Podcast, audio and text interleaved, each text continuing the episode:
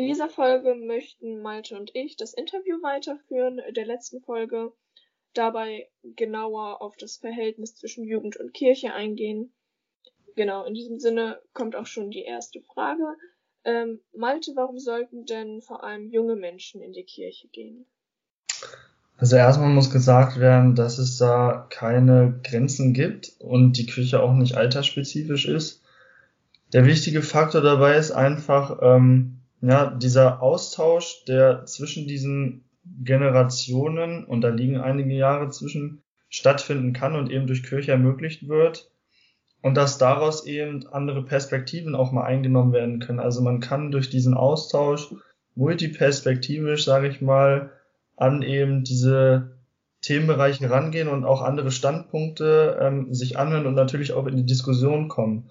Und Kirche ist eben ein Ort der Begegnung, wo eben vor allem Jugendliche auch mit der Sinnfrage konfrontiert werden und sie aber auch erkennen, dass sie ein sinnerfülltes Leben haben und dass man allgemein sagen muss, dass eben die Kirche eben Erkenntnis auf der einen Seite und Begegnung auf der anderen Seite bietet und das in Kombination eben auch auf verschiedenen Ebenen stattfindet und mit diesem Einfluss durch die außenstehenden Personen halt ähm, eine ganz neue Ebene geschaffen wird.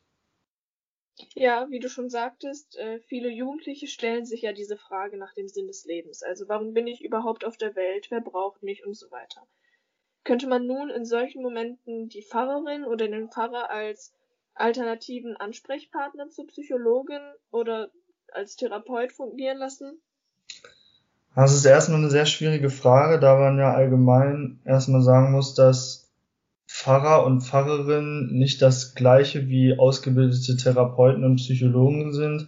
Also erstmal würde ich das verneinen, ähm, dass das gleichgesetzt werden kann, aber Natürlich sind auch Pfarrerinnen und Pfarrer im Bereich der Seelsorge ausgebildet und bieten da natürlich auch ähm, einen Raum beziehungsweise eine Gelegenheit für Menschen, die das Gespräch aufsuchen und vielleicht jemanden brauchen, der zuhören möchte, bei bestimmten, wie du schon angesprochen hast, Sinnfragen oder wenn sich manche Menschen fragen, warum lässt Gott so etwas zu. Dann muss aber noch hinzugefügt werden, dass es aber auch eine Weiterbildung gibt zum Pastoralpsychologen, der dann wiederum eine Ausbildung in diesen therapeutischen Vorgehensweisen hat und dann natürlich auch eine fachgerechte Therapie oder eben also anbieten kann, sowie zahlreiche Beratungsangebote.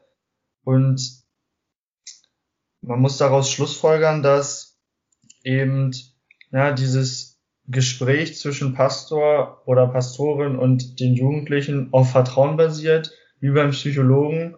Und das ist eigentlich so dieser Kernaspekt, und vor allem auch die Schweigepflicht, die damit inbegriffen ist. Also wenn mir jemand etwas erzählt, darf ich das keinem weitererzählen. Jetzt ist es ja aber so, dass viele Jugendliche gar nicht diese Bindung zum Pfarrer oder zur Pfarrerin haben. Was muss also passieren, damit Jugendliche im Endeffekt diesen Pfarrer oder Pfarrerin als Bezugsperson wahrnehmen? Der wichtigste Aspekt ist eigentlich ähm, die soziale Ebene, dass erstmal eine Bekanntschaft zu mir in dem Fall oder zu anderen Kollegen aufgebaut werden muss, beispielsweise durch den Konfirmandenunterricht, durch Konfirmandenfreizeiten, Gottesdienste oder eben auch von dem jungen Kindesalter auf schon in beispielsweise Kindergottesdiensten oder ähm, anderen Veranstaltungen der Kirche, die für dieses Alter ausgelegt sind. Und es dann natürlich erstmal mit anfängt, dass man sich überhaupt erstmal gegenseitig wahrnimmt. Wer ist das überhaupt? Vielleicht in erste Gespräche kommt und natürlich auch sich gegenseitig akzeptiert in seiner Person.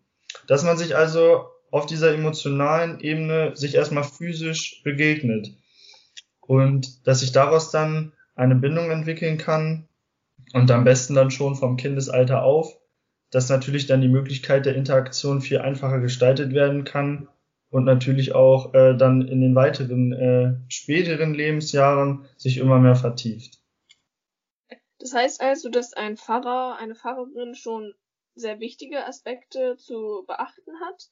Was sind denn deiner Meinung nach die wichtigsten Aufgaben äh, der Kirche generell, aber auch speziell für junge Menschen? Also erstmal muss gesagt werden, dass Kirche nicht nur auf das Gebäude beschränkt werden sollte, sondern Kirche allgemein einen Raum bietet, einen Raum zur Entfaltung und gerade eben in diesen Adoleszenzsituationen von Jugendlichen eine Möglichkeit bietet, der Selbstreflexion und natürlich auch sich selbst Sinnfragen zu stellen, gerade die das Leben betreffen und allgemein eine Orientierung schaffen, beziehungsweise eine Orientierung auch vorgeben können. Also dass die Kirche eben diesen Raum der Selbstentdeckung ähm, ja, liefert sozusagen und dass dieser Raum eigentlich in der Gesellschaft in der heutigen Zeit verdrängt wird. Ja, jetzt ist es aber leider so, dass diese Möglichkeit der Selbstentdeckung, nenne ich es mal, von vielen gar nicht wahrgenommen werden kann, weil eben gar kein Bezug zur Kirche vorhanden ist. Der Relevanzverlust ist ja stark geprägt in der heutigen Zeit. Welche Möglichkeiten könnten es denn dann geben, um die Jugend wieder zum Glauben und zur Kirche zu bringen? Ja, also erstmal ist es wichtig, dass die Jugendliche Handlungen der Kirche wahrnehmen.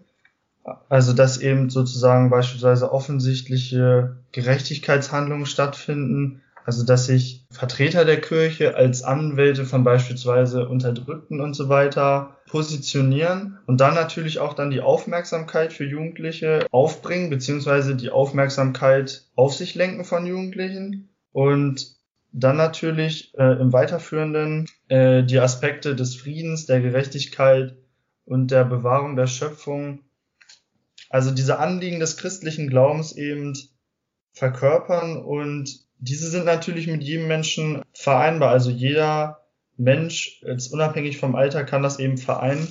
Und natürlich kann auch die Kirche ähm, Begleitung anbieten in schwierigen Situationen, beispielsweise Schicksalsschläge oder auch Umbrüche im Leben. Und viele Menschen wünschen sich äh, natürlich auch den Segensspruch oder einen Segen für beispielsweise wichtige Ereignisse im Leben, also die Trauung, Taufen, Konfirmation, aber auch den Trauerfall.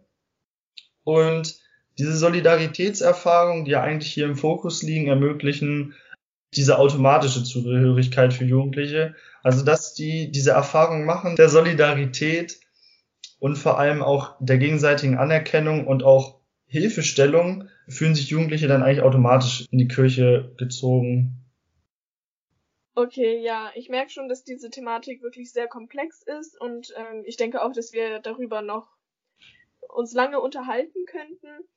Möchtest du denn vielleicht in einigen Sätzen kurz zusammenfassen, was denn allgemein zum Verhältnis zwischen Jugendliche und Kirche im Endeffekt zu sagen ist?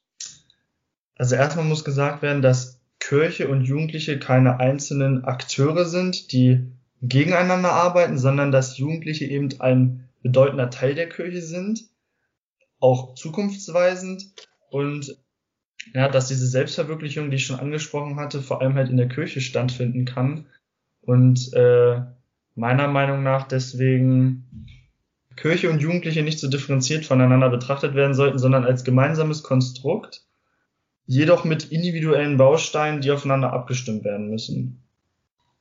Okay, ich danke dir, Malte, für dein offenes Gespräch und wir hören uns dann in der nächsten Folge wieder.